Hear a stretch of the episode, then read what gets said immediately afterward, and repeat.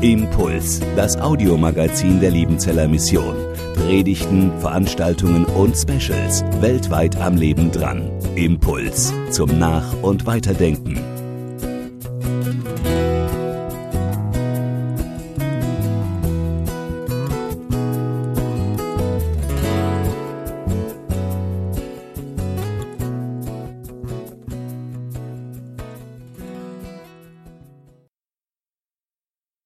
Habe schon gesagt, Jona ist irgendwie doch ein peinlicher Prophet. Nicht nur für viele heute, sondern Jona war auch schon zur Zeit von Jesus seinen jüdischen Landsleuten peinlich. Woher ich das weiß? Wir haben aus dem ersten Jahrhundert einen Historiker, namens Josephus. Der hat vier Bücher geschrieben, die allesamt wichtig sind. So wichtig, dass die frühe Kirche und dann die Kirche des Mittelalters diese Bücher überliefert hat. Die Kirchenväter kannten sie, Luther kannte Josephus und selbst der schwäbische Dichterfürst Schiller empfiehlt in den Räubern, ich rate dir, lies deinen Josephus.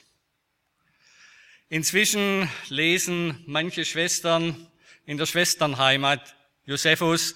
Ich habe manche Studierende dazu gebracht, sich einen Josephus zu kaufen und Josephus zu lesen. Darum, wenn Sie mehr von Josephus wissen wollen, einfach bei mir melden. Ich schicke Ihnen gerne eine Leseanleitung die zeigt, wie man mit Gewinn Josephus liest. Das lohnt sich.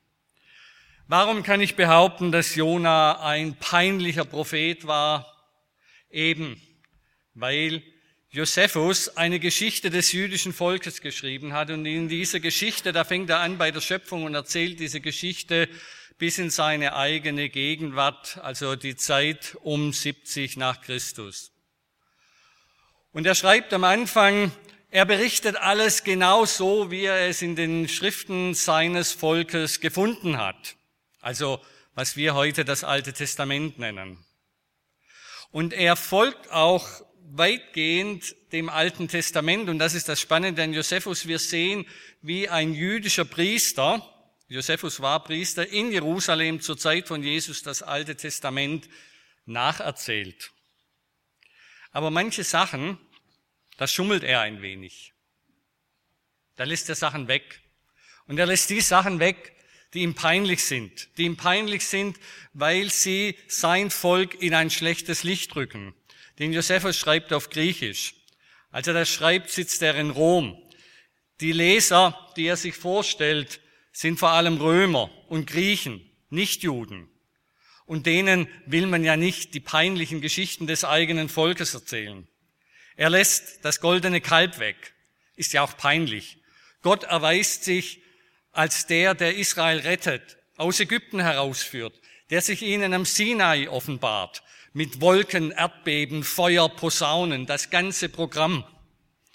Und dann, kurz danach, haben sie genug und machen sich einen eigenen Gott. Und bei Jona die Geschichte erzählt er auch.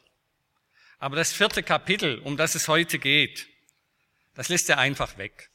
Da erzählt er nichts drüber. Das ist peinlich, weil Jona, wie er sich hier benimmt, schlicht und ergreifend peinlich ist.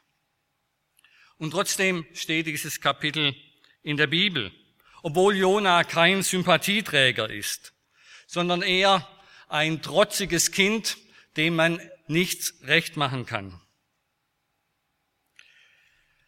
Jona steht deswegen in der Bibel, weil er in so vielem uns so nahe ist, weil Jona uns einen Spiegel vorhält.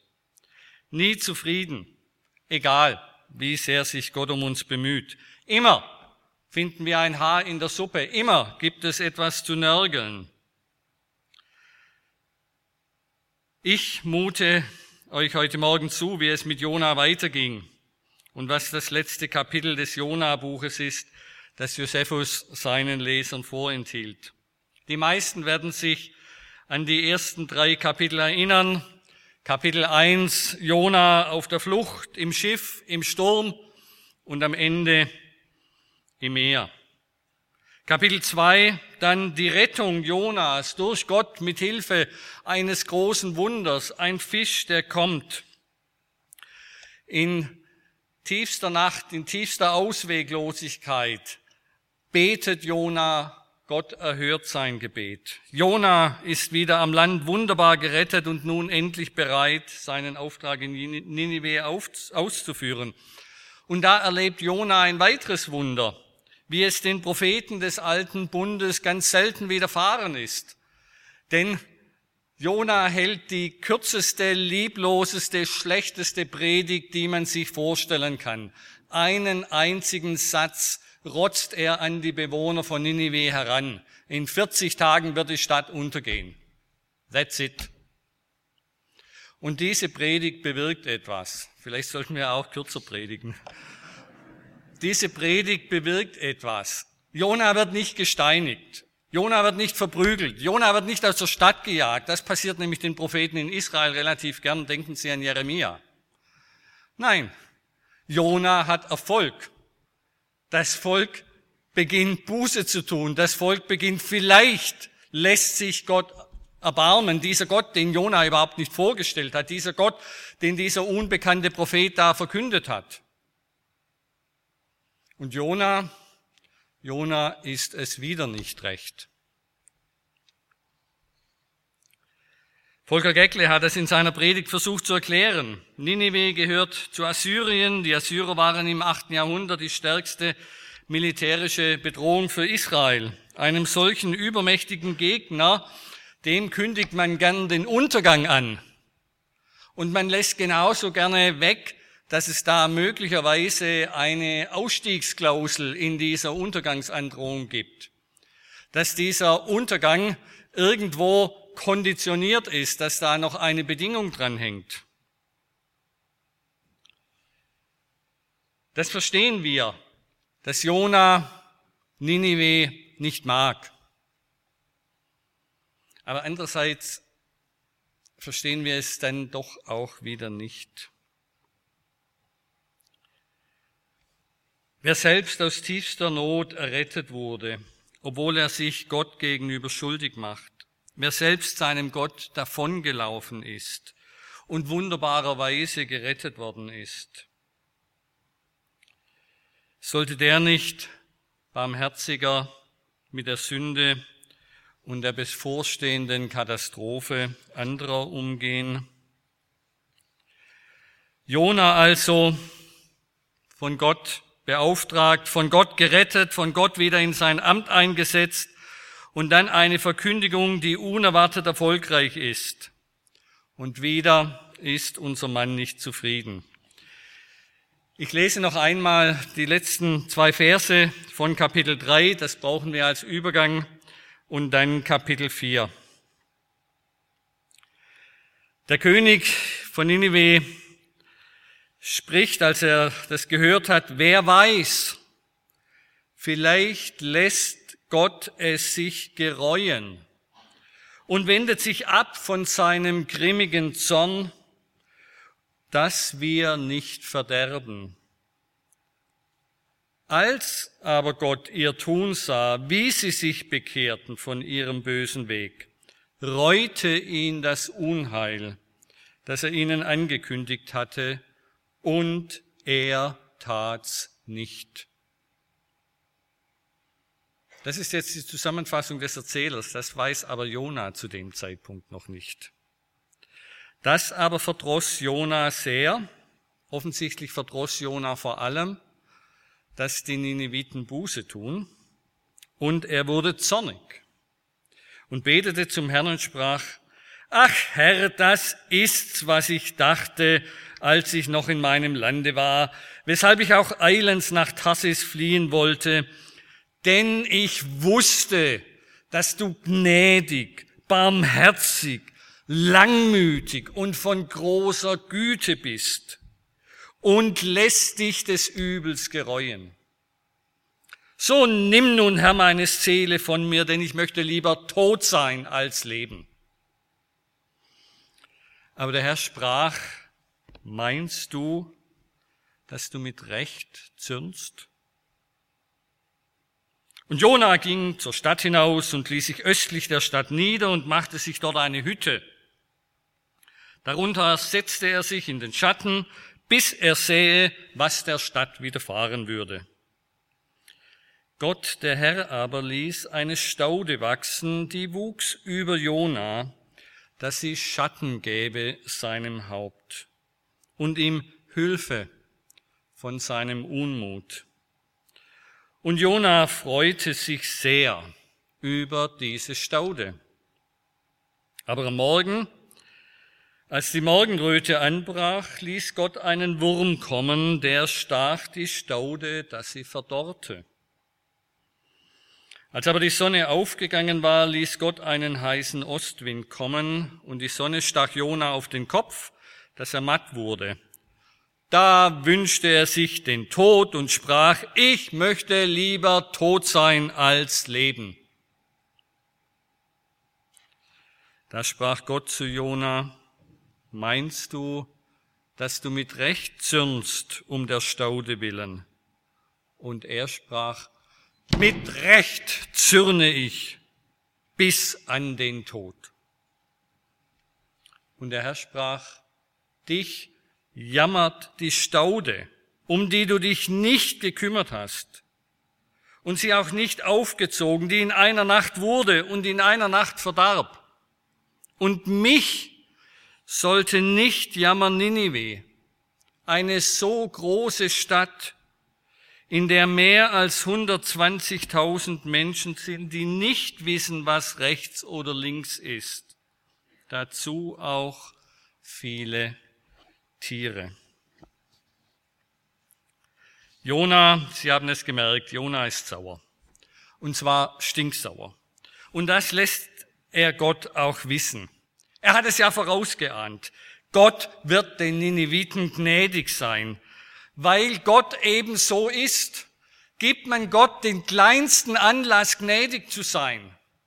Dann ergreift er diese Gelegenheit und ist gnädig. Dann greift er zu. Wenn Gott, wenn wir Gott den kleinen Finger anbieten, dann nimmt er die ganze Hand, dann nimmt er uns ganz. Das ist, was Jonas so aufregt. Ich wusste es, dass du den Menschen vergeben wirst, weil du nicht anders kannst. Du bist zu großzügig. Und darum habe ich genug. Ich habe die Schnauze voll. Ich will nicht mehr. Lass mich. Ich will sterben. Ich will das nicht mehr mitmachen. Ich habe deine Güte satt. Es kotzt mich einfach nur noch an, dass du so gnädig bist. Vielleicht denken Sie, dass das jetzt etwas überzogen ist. Ist es nicht. Der erste Vers von Kapitel 4, wenn Sie den auf Hebräisch lesen, der hat es in sich. Luther übersetzt das etwas harmlos, das aber verdross Jona sehr und er wurde sehr zornig. Im Hebräischen heißt das eine große Bosheit boste in Jona. Also da ist das Böse richtig in den Worten zu spüren. Eine große Bosheit boste in Jona und er brannte. Da ist Feuer, da ist Eifer, da ist verzehrende Glut.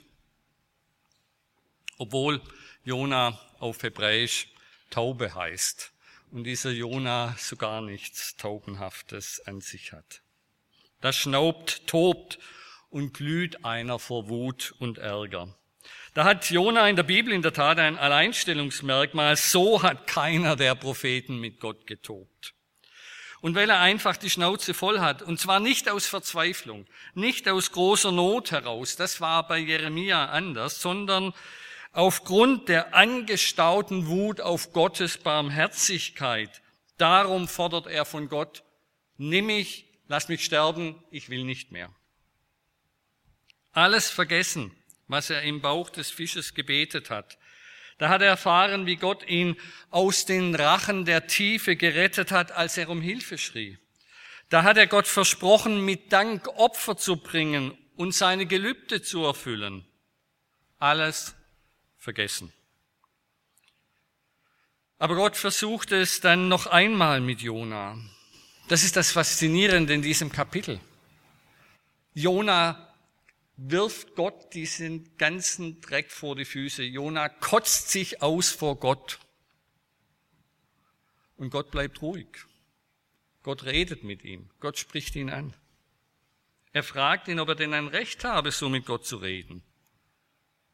Und Jona schweigt, trotzt vor sich hin. Weil Gott mental offen, äh, nicht Gott, sorry, weil Jona mental nicht mehr Anspruch, ansprechbar ist, darum geht Gott einen anderen Weg. Er lässt ihm einen Schattenspender wachsen, diese berühmte Pflanze, damit er in seinem Schatten runterkommen kann, wörtlich abkühlen kann, kühl wird. Diese Hitze, die sich angestaut hat, die soll abgekühlt werden. Denn Jona hat einen Beobachtungsplatz bezogen im Osten der Stadt. Von da aus will er beobachten, was passiert im Osten. Da geht hinter einem die Sonne auf und man sieht, wie die Sonne die Stadt bescheint. Abends müsste man dann allerdings in die Sonne schauen. Von daher Jona rechnet mit dem Gericht am Morgen.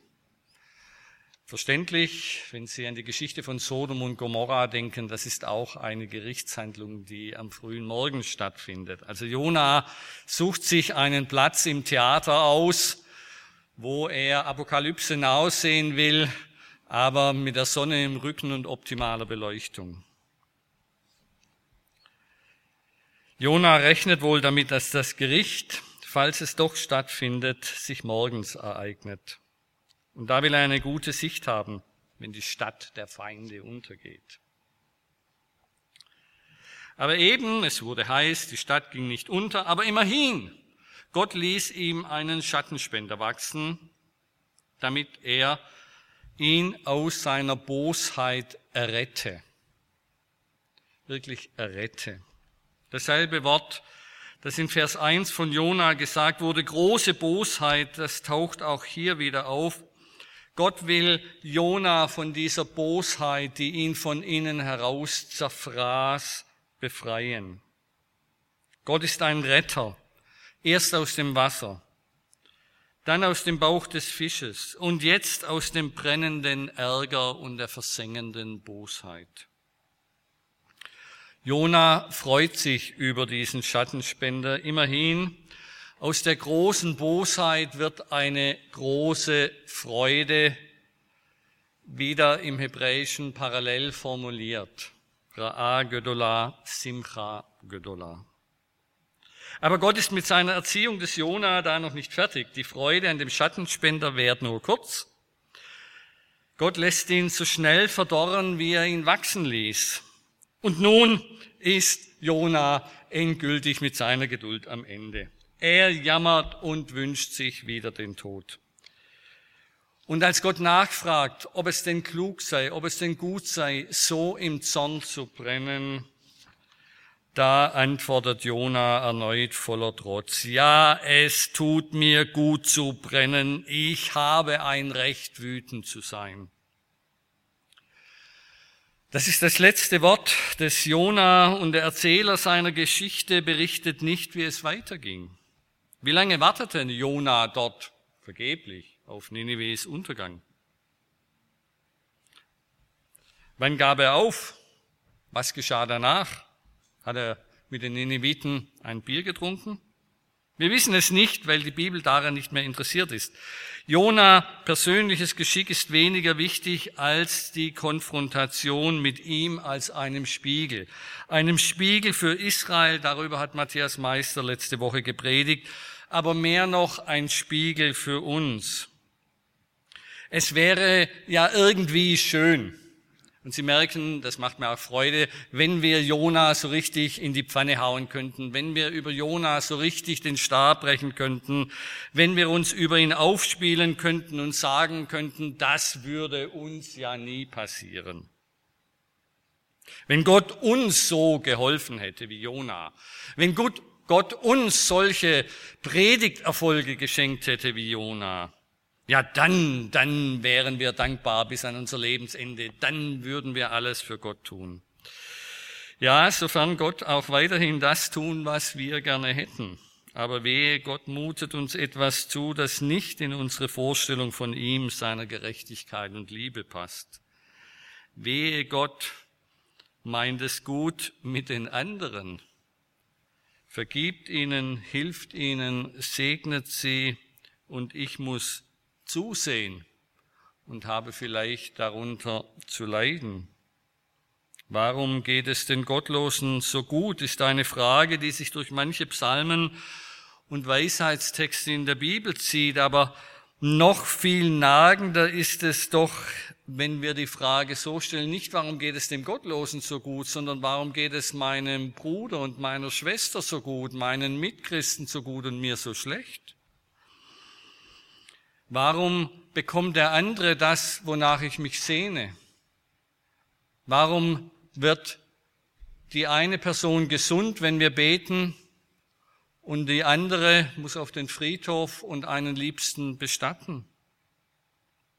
Warum schwimmen die einen im Geld und die anderen müssen jeden Cent umdrehen? Warum die anderen? Warum nicht ich? Warum haben die Erfolg und nicht ich? Wir glauben doch an den gleichen Gott. Wir beten zusammen. Wir dienen zusammen. Warum ist bei ihm Segen so sichtbar und bei mir nichts?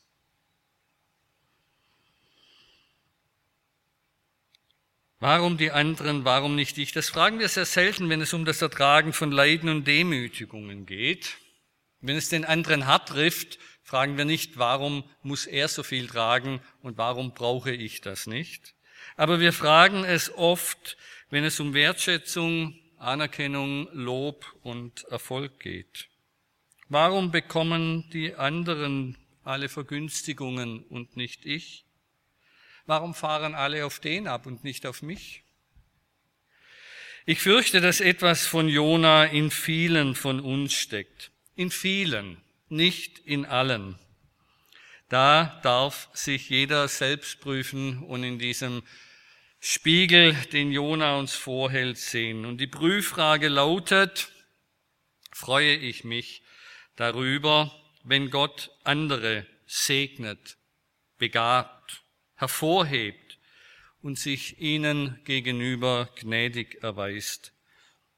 Freue ich mich auch dann, wenn ich mich auch nach diesen Dingen sehne, sie aber im Moment nicht bekomme. Darum, ich würde gerne Jona so richtig in die Pfanne hauen. Was für ein undankbarer Kerl. Was für ein rachsüchtiger Prophet. Was für ein Egoist, der Gottes Gnade, Gottes Hilfe nur für sich und für sein eigenes Volk will und es den anderen nicht gönnt. Ja, wenn die Fremden eben nicht gleichzeitig auch noch die Feinde Israels wären. Ja, ich würde Jona gerne in die Pfannen Pfanne hauen, aber ich kann's nicht, weil ich damit auch über mich selbst das Urteil sprechen würde. Denn ich selbst lebe doch davon, dass Gott seiner strafenden Gerechtigkeit in den Arm fällt mit seinem Erbarmen. Ich selbst lebe doch davon, dass Gott gnädig, barmherzig, langmütig und von großer Güte ist. Kein Jona-Bashing also heute Morgen, sondern das Erschrecken über das eigene Herz, dem es so schwer fällt, anderen das Gute zu gönnen und zu wünschen. Ein zweiter Punkt. Das war das Verhalten Jonas. Aber es geht in diesem Text auch um das Verhalten Gottes. Das Jona-Buch will uns nicht nur etwas über unser eigenes Leben und unsere eigene Undankbarkeit und Vergesslichkeit gegenüber Gottes Güte lehren, sondern es will uns vor allem etwas über Gott lehren. Und das, was wir in diesem Buch von Gott erfahren, das ist Evangelium pur. Das ist in der Tat eine gute Nachricht. Zwei Dinge, die hier wichtig sind. Das erste, das haben wir schon aus Jonas Mund gehört. Gott ist gnädig, barmherzig, langsam zum Zorn, groß an Güte und er lässt sich des Übels gereuen. So übersetzt Luther. Und dieses Wort von der Reue Gottes, über das haben Theologen viel gegrübelt, viel gestritten, denn das ist doch eine gewagte Aussage. Wir haben es schon am Ende von Kapitel 3 gelesen. Als aber Gott ihr tun sah, wie sie umkehrten von ihrem bösen Wege, reute ihn das Übel, das er ihnen angekündigt hatte, und tat's nicht. Was ist das für eine Aussage? Gott reute das Übel. Das finden wir mehrfach im Alten Testament, über 30 Mal. Macht Gott Fehler, die er hinterher bereut, zurücknehmen muss? Das ist ein Thema, über das man streiten kann. Das ist ein Thema, das die Dogmatiker interessiert. Und die Dogmatiker sind noch streitsüchtiger als die Schriftausleger, als die Exegeten. Unter den Dogmatikern leidet man wirklich, darum bin ich dankbar, dass ich Exeget und Bibelwissenschaftler bin. Der Rat ist immer, bevor man streitet, Texte lesen. Denn Gott hat uns keine Dogmatik anvertraut, sondern ein Geschichtsbuch. Ein Buch, in dem er die Geschichte erzählt mit seinem Volk. Die Geschichte mit seiner Gemeinde. In unserem Fall die Geschichte Gottes mit dem Volk von Ninive und der besonderen Geschichte mit Jona. Wir sollen Gott aus diesen Geschichten erfahren. Und unsere Dogmatik, das sind Versuche, das zu klassifizieren, aber wir glauben nicht an die Dogmatik, sondern wir glauben an den Gott, der sich in diesen Texten bezeugt. Und in der Jona-Geschichte ist gut erkennbar, was Gott von sich offenbaren will und was Luther hier etwas unglücklich mit Reue übersetzt hat. Die Zürcher Übersetzer hat hier, und Gott tat das Unheil leid. Auch das es klingt zwar freundlicher als Reue, aber auch da bleibt die Frage, wie kann Gott etwas leid tun, das er selbst angeordnet hat? Wenn ich zu meiner Frau sage, es tut mir leid, dann bedeutet das, irgendwas habe ich gemacht, das nicht in Ordnung war im Vorfeld. Und im Gericht, wenn es da von Reue kommt, dann ist eine wichtige Frage bei der Urteilsfindung, ob ein Täter Reue zeigt, glaubwürdig Reue bezeugt über das, was er getan hat, oder ob er sozusagen grinsend sich anhört, was er anderen angetan hat. Wir merken, das passt nicht auf Gott. Gott steht vor keinem Richter, dem er etwas beweisen muss. Gott ist selbst Richter.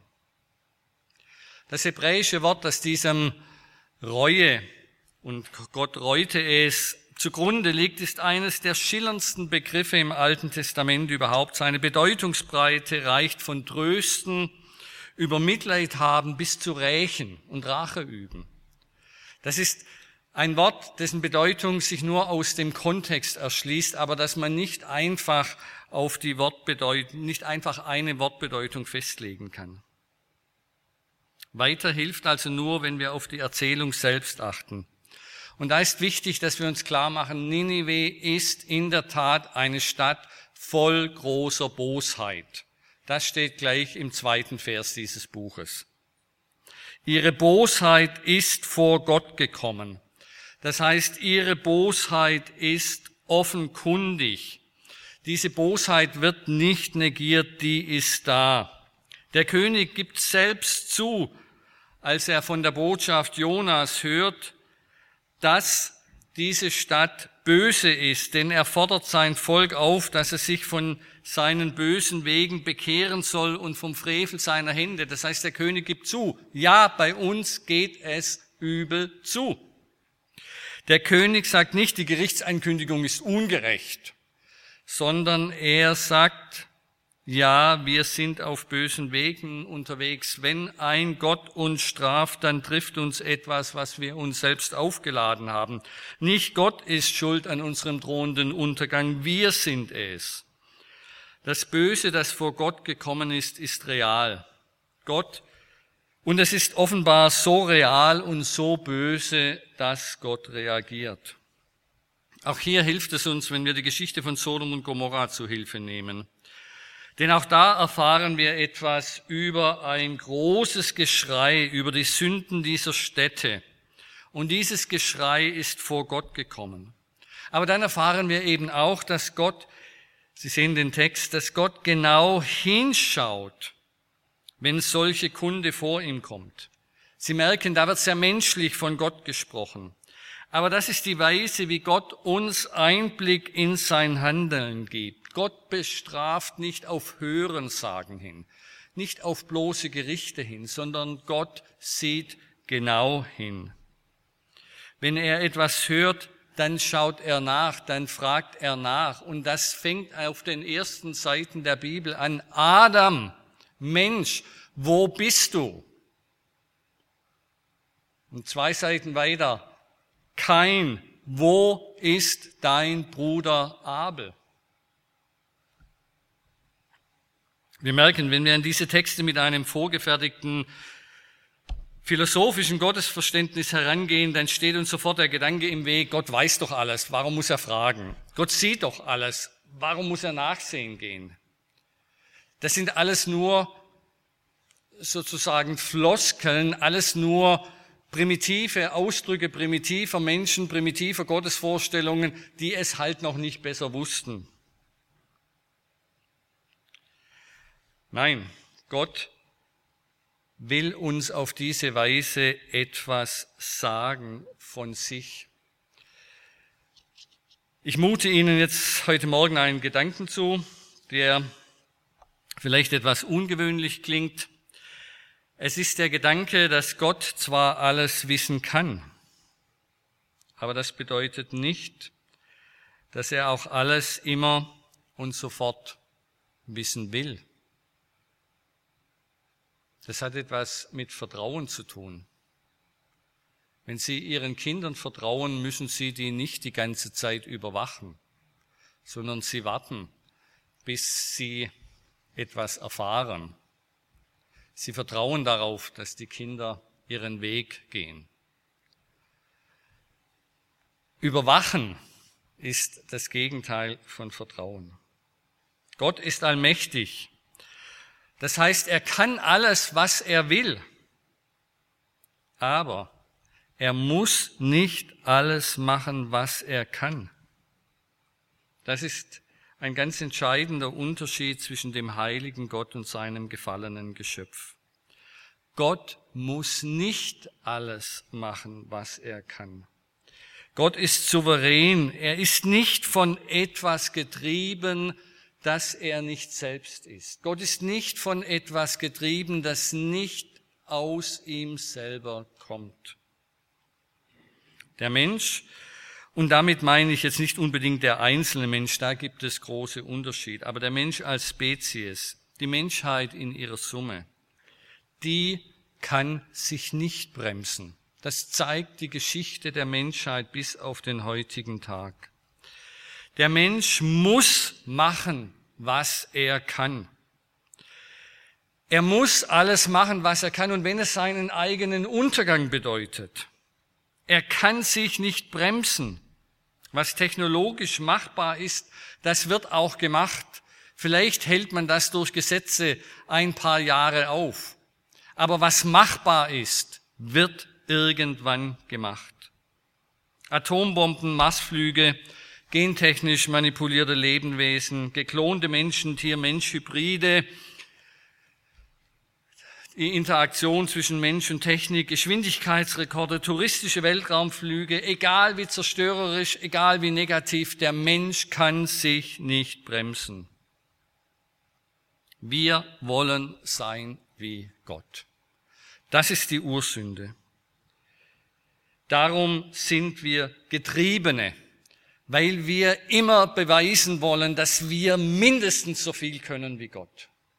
Wir wollen Gott nicht Gott sein lassen und selber nicht einfach Menschen sein, die dankbar ihren Schöpfer ehren. Das treibt die Menschheit an. Und das ist das, was uns entscheidend von Gott unterscheidet. Gott kann sich, das ist jetzt auch wieder ein Begriff, der nicht ganz funktioniert, aber um das geht es. Gott kann sich beherrschen. Er ist seiner Macht, seinen Fähigkeiten, seinem Wollen nicht ausgeliefert. Seine Liebe, seine Gerechtigkeit, seine Freiheit, seine Heiligkeit, seine Barmherzigkeit sind seine Eigenschaften, über die er frei und souverän verfügt. Er ist nicht ihr Sklave, er ist kein Getriebener, weil Gott niemand etwas beweisen muss. Diese völlige Selbstmächtigkeit steckt hinter der missverständlichen Rede von der Reue Gottes.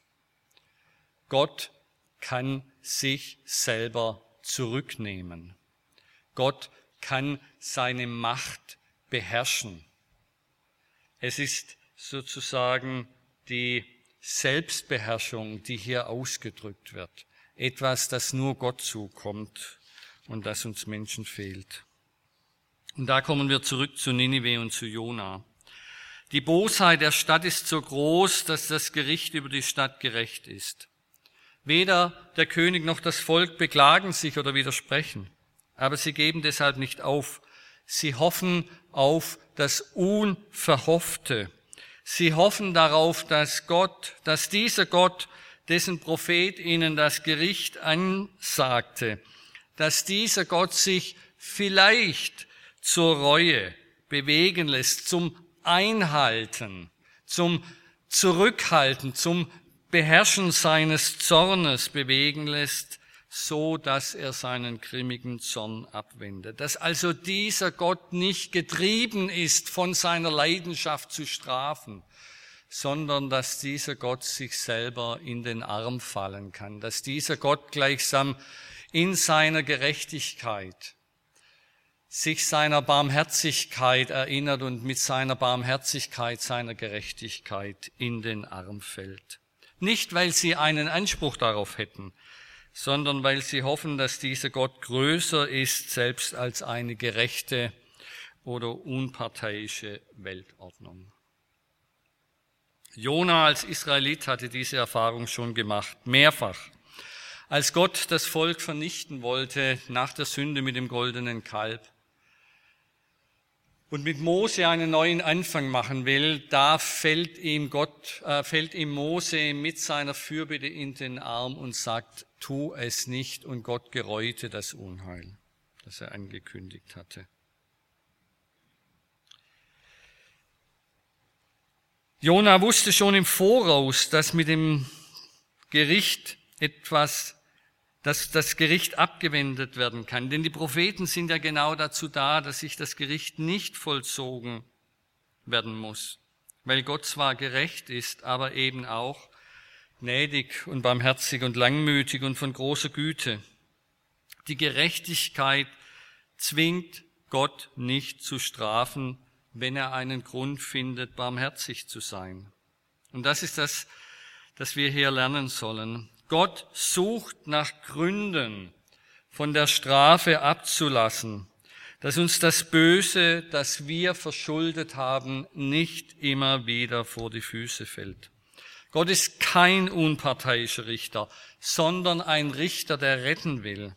Er ist ein zutiefst parteiischer Richter, einer, der auf der Seite der Angeklagten steht und dort auch stehen will, weil er sich zu seinen Geschöpfen bekennt. Wir könnten jetzt ins Neue Testament gehen und Beispiele dafür finden, dass Gott nicht einmal einen Becher kalten Wassers, den einer einem anderen um Jesu willen gibt, nicht unbeachtet lässt. Von Gott, der seinen Sohn Jesus in die Welt sendet, nicht um die Welt zu richten, sondern um die Welt zu retten. Bevor das Gericht kommt, kommt die Botschaft der Rettung. Diese Rettung hebt das Gericht nicht auf. Auch Ninive geht später unter. Lesen Sie Nahum dazu. Aber die Menschen zur Zeit Jonas haben Zeit gewonnen und wir stehen nun auch am Ende mit dem Selbstbekenntnis Gottes, mit dem das Jona-Buch endet. Sollte mich Ninive nicht jammern, eine so große Stadt, in der mehr als 120.000 Menschen sind, die nicht wissen, was rechts oder links ist, dazu auch viele Tiere. Gott hat Erbarmen mit der Not der Menschen und er will und er kann sie retten, weil er in seiner Souveränität, seiner Barmherzigkeit erlaubt, der Gerechtigkeit in den Arm zu fallen. Nicht jedoch, um den Preis der Gerechtigkeit. Das ist das, was wir machen. Wir machen eine billige Gnade daraus. Nicht um den Preis der Gerechtigkeit willen. Das ist nicht billige Gnade. Das ist nicht die Resignation vor dem Bösen, so wie es bei unseren Regierungen vielfach der Fall ist, die Böses nicht mehr böse nennen und es dann einfach legalisieren, weil es ja angeblich alle tun. Gott ist nicht nachgiebig wenn er barmherzig ist. Er gibt seine Gerechtigkeit nicht auf. Dafür steht das Kreuz. Dafür steht der Tod seines Sohnes. Gnädig und barmherzig ist der Herr, geduldig und von großer Güte. Und genau darum überlässt er den Menschen nicht dem Unrecht, sondern konfrontiert ihn mit seiner Sünde. Das ist eine harte Gnade, die vom Kreuz kommt und zum Kreuz führt und dann vom Kreuz ins Leben. Amen. Impuls ist eine Produktion der Liebenzeller Mission. Haben Sie Fragen? Würden Sie gerne mehr wissen? Ausführliche Informationen und Kontaktadressen finden Sie im Internet unter www.liebenzell.org. Die Liebenzeller Mission produziert ebenfalls das Fernsehmagazin Weltweit am Leben dran. Informationen zur Sendung und zum Empfang gibt es unter www.weltweit-magazin.de.